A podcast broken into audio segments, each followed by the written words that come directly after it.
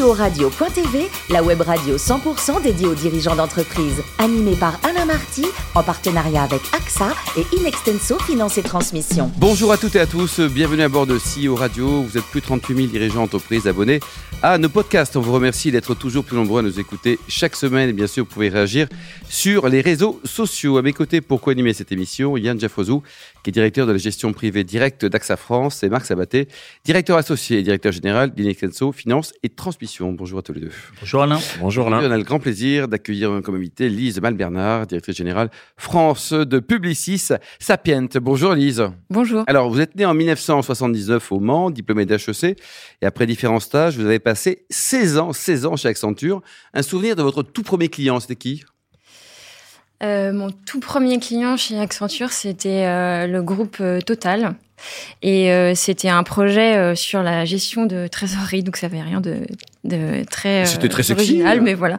Donc c'était le moment où en fait tous les groupes essayaient de, de recentraliser en fait leur trésorerie d'entreprise et du Oui. coup réfléchissaient à comment comment créer des trésoreries générales et trésoreries groupes. Et alors, en 16 ans chez Accenture, votre meilleur souvenir et le pire, c'était quoi?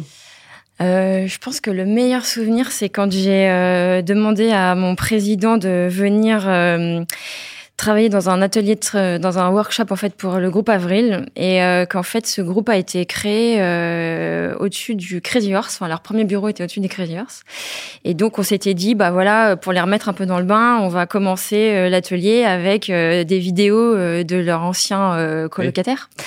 Euh, et donc j'avais dit à mon président Christian Libourel à l'époque de venir faire l'introduction. Voilà, il y avait tout le comex. Et, et donc j'avais bien précisé à son assistante euh, de lui expliquer un peu le contexte, et elle l'avait pas fait. Euh, Ah. Donc en fait, il a débarqué avec des danseuses du Crazy Horse, en tout cas en vidéo, une décoration avec euh, voilà des, des boas et, et compagnie. Et dit, il avait de l'humour. Hein. et donc voilà, il avait de l'humour, mais donc il s'est pas du tout euh, laissé déstabiliser. Il a fait son discours et puis après il est venu me voir en me disant mais, mais pourquoi?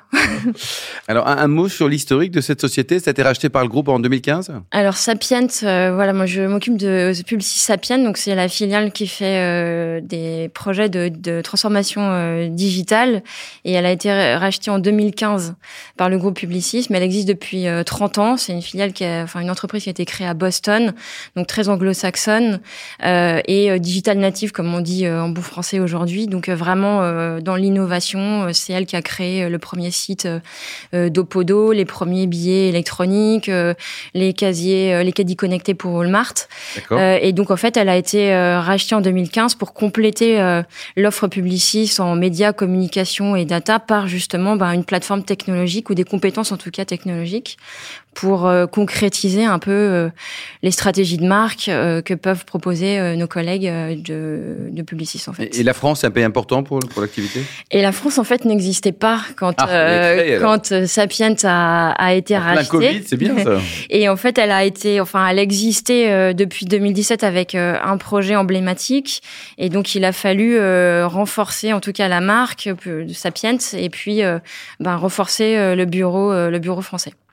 Et aujourd'hui, donc, combien de collaborateurs pour, euh, au niveau mondial et, et pour la France en Alors particulier aujourd'hui, euh, Sapiens, enfin Publicis, le groupe, c'est euh, 90 000 collaborateurs. Sapiens, c'est 21 000 collaborateurs. Et nous, on est euh, un peu, à peu près 300 euh, en France. En France, quoi. Mais on travaille vraiment en réseau en fait, et on vient de racheter une société en Roumanie qui s'appelle Tremend, euh, qui euh, en fait complète notre réseau avec 600 personnes. Très bien. Marc? Oui, je voulais revenir sur cette, euh, sur cette activité. Donc, que- que- quel chiffre d'affaires ça représente, Sapient, aujourd'hui, euh, dans l'univers euh, Europe ou monde du digital et de l'innovation, si, si, si on peut parler de ce chiffre? on- Communiquez on- n'a pas clôturé, enfin on est en quiet euh, péri- période, donc je peux pas trop Un donner tout les petit chiffres. délit initié. Non, mais, Lise. Voilà. mais en grande en Petit. Euh, je pense que c'est à peu près, c'est à peu près 20% de l'activité, entre 15 et 20% de l'activité du groupe Publicis. Donc, ça nous permet de, de vous situer euh, Voilà. d'un point de vue, d'un point de vue euh, volume d'activité. Euh, Tremend est une, on dit Tremend, je pense. Tremend. ouais. Tremend, elle a une acquisition euh, qui vient de se clôturer, vous venez d'en parler. Euh, vous aviez fait auparavant l'acquisition euh, d'une société qui s'appelait Xebia France en 2018. C'est ça. Alors, c'était pas avec vous, c'était pas encore la tête de, de, de, de Sapient. Qu'est-ce qui fait que le groupe soit revenu sur le marché de la croissance externe? Bah, en fait, on a une croissance euh, organique euh, l'année dernière euh, de 40%. Et en fait, pour servir cette croissance, on a besoin effectivement de compléter nos compétences. Et encore une fois, le modèle Sapient est un modèle extrêmement distribué. Donc, on a toujours travaillé avec des collaborateurs en Angleterre, en Allemagne. Et en fait, c'est un moyen aussi de compléter nos compétences avec, avec d'autres compétences et surtout le recrutement en France. Aujourd'hui, sur le marché de la technologie et du digital est extrêmement tendu. Donc, on continue évidemment à recruter. Hein. On a pour objectif de recruter 160 personnes l'année prochaine. Mais en fait, ça suffit pas à soutenir notre euh, notre croissance et la demande en fait euh, du, du, marché, qui en plus apprécie le mix créatif et, et, digital en fait. Marc? Sur, sur, le, sur vos activités, il y a plusieurs, euh, plusieurs divisions, plusieurs axes, on va dire. Quels, quels sont ceux que vous isolez aujourd'hui sur le, la demande du marché euh, d'un point de vue digital, techno, techno IT, R&D Quels sont les, les axes principaux moteurs de la croissance organique et demain d'une croissance peut-être qui passera par d'autres acquisitions Aujourd'hui, bah, les, plus fortes demandes, elles sont dans le B2B, le B2C, euh, sur tout ce qui est euh, vente digitale, omnicanalité, enfin vraie omnicanalité avec des vrais parcours de vente euh, qui vont entre le, qui passent du physique au digital. Et en termes de technologie, on se rend compte qu'en fait, pas mal de clients qui trouvaient que, enfin, qui avaient mis l'informatique comme un centre de service ou un centre de coût ou une fonction dite support, essayent de réinternaliser ces compétences. Et nous, dans, dans le travail qu'on fait de transformation digitale, on, on, évidemment, on fournit des produits, on livre des, des, des, plateformes technologiques, mais surtout, on a pour ambition de changer la façon dont les, nos, nos clients et nos partenaires travaillent opère et se structure. Et euh, on a un centre de formation euh, agile. Et pour nous, c'est extrêmement important euh, de ne pas forcément rester chez des clients des années et des années, en tout cas pas sur le même sujet, mais de les aider à réinternaliser euh, ces compétences-là. Et je pense que c'est un peu ça qui fait la différence. C'est le fait que on va euh, les former et les aider à réinternaliser ces, ces équipes-là. Là, on parle de digital factory ou de content factory, mais c'est vrai que beaucoup de clients veulent reprendre la main sur ça, sur ces compétences-là qui sont vraiment stratégiques désormais pour eux, enfin qui en tout cas ils voient comme stratégiques maintenant. Et, dans un groupe comme Publicis, euh, étant l'une des BU de ce groupe, est-ce que c'est facile de faire la croissance externe? On arrive au COMEX du groupe et on dit euh, faites-moi un chèque parce que j'achète Tremend, ça vaut tant d'argent. Il y a tout un processus. C'est vous qui gérez le financement? En fait, c'est euh, bah, c'est une matrice, donc comme dans pas mal d'entreprises. Donc en fait, euh, voilà, quand on voit que bah, tout Sapient Monde produit une croissance importante et en fait a énormément de mal à ce qu'on appelle staffer les projets alors qu'on en gagne beaucoup. Enfin, je pense qu'il n'y a pas besoin de réfléchir forcément très longtemps pour se rendre compte que c'est comme ça qu'on va aller plus vite. Mmh. Yann, qui va plus vite aussi. La crise du Covid a, fortement accéléré la digitalisation hein, euh, des entreprises. Ça, c'était bien pour votre business. Comment est-ce que vous avez réussi à, accompagner les entreprises justement pendant la, pendant la crise alors que ça allait euh, très vite et avec des difficultés opérationnelles et... Mmh. Bah, moi, je suis arrivée le 1er avril 2020, donc du coup, on m'a livré mon ordinateur et mon téléphone euh, chez moi, donc déjà, ça m'a mis dans le bain assez rapidement. Euh, et en fait, après, bah, on, en fait, euh, on a commencé des projets euh, complets en, à distance. Et au contraire, nous, ça nous a permis justement de travailler encore plus avec des collègues en Angleterre, en Allemagne, aux États-Unis, pour mieux servir nos clients des barrières qu'on pouvait se mettre en disant, on a un atelier, il faut que tout le monde traverse l'Atlantique ou la Manche pour venir. Bah, en fait, on les les a levés. Du coup, en fait, je pense que les clients se sont rendus compte qu'on avait encore plus de, de capacité, de force de frappe que, que ce qu'on pouvait avoir avant. Et après, on a un certain nombre d'outils euh, qui euh, d'animation qu'on maîtrise très bien, euh, d'ateliers en ligne, euh, qui sont parfois même plus efficaces que des ateliers euh, en, en, présentiel. Et maintenant, on a du mal à faire revenir les, les, gens au bureau parce que transactionnellement parlant, c'était ultra efficace. Le problème, c'est humainement parlant.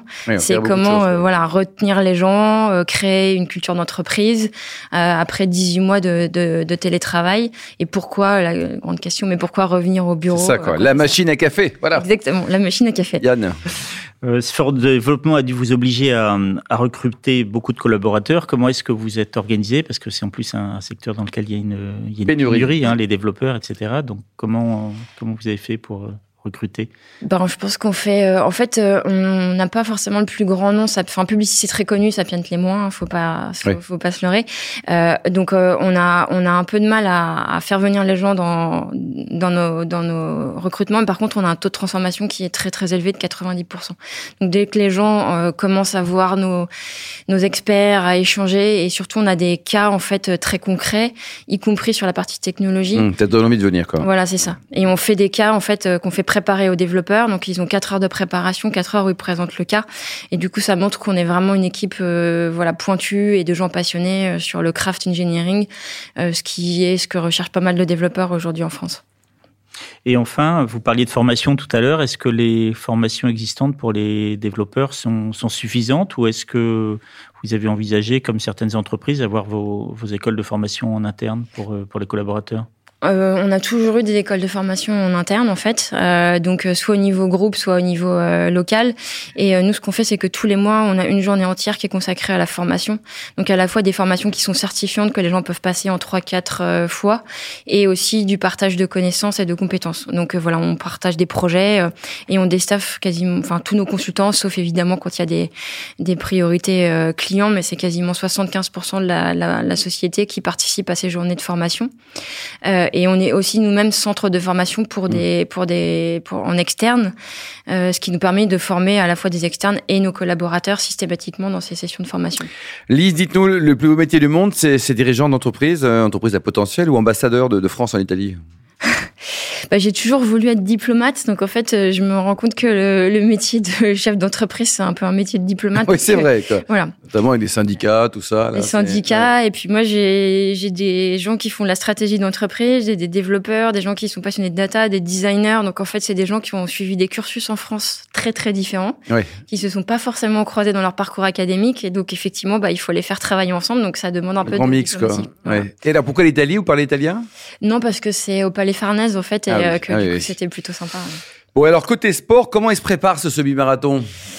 Euh, sera votre premier? C'est mon premier. En fait, j'ai commencé à courir en septembre. Euh, En septembre 2000? 2020. D'accord Euh, non, 2021, 21. pardon. Cette année est passée très vite. Et je faisais la gym suédoise avant, mais avec le confinement, voilà, c'était un peu De compliqué. la gym, quoi? Suédoise. Et Elle est comment la gym En suédoise? Fait, c'est une, re- c'est une gymnastique qui est remboursée par l'État en Suède parce que euh, bah, justement elle est assez complète, euh, mais euh, bah, toutes les salles ont fermé pendant le Covid et Ah oui, voilà. donc et ça du se fait en salle, Plus quoi. facile de courir. Et euh, je, je prépare le semi-marathon euh, bah, à ma manière. Bah, vous avez je couru viens du, quand sud- même, je viens du oui. sud-ouest, hein, donc du coup euh, c'est plutôt gastronomie, œnologie, rugby, donc euh, bon je cours et puis C'est voilà, bien, c'est une bonne maladie, quoi. Et pour terminer, vous impliquez au sein de la Fondation HEC, Lise? Oui, euh, je m'implique. En fait, j'avais créé une association pour pour Waga dans les années euh, 2000, euh, et aujourd'hui, je m'implique en fait pour les boursiers, euh, pour l'accès en fait à l'école euh, aux gens qui sont boursiers, parce qu'il y a toujours euh, assez peu de boursiers en fait à HEC, assez peu de gens qui euh, connaissent l'école ou qui pensent qu'elles peuvent y accéder. Et euh, du coup, il y a parmi dans la fondation, il y a trois piliers, et un des piliers, c'est ça, c'est euh, accéder à cette école. quelle que soit son origine sociale. C'est quelque chose qui est très important. Merci beaucoup, Lise. Merci également vous, Marc, Yann. Fin de ce numéro de CEO Radio. Retrouvez toute notre actualité sur nos comptes Twitter et LinkedIn. On se donne rendez-vous mardi prochain, 14h précise, pour une nouvelle émission. L'invité de la semaine de CEO Radio.tv, une production B2B Radio.tv en partenariat avec AXA et Inextenso Finance et Transmission.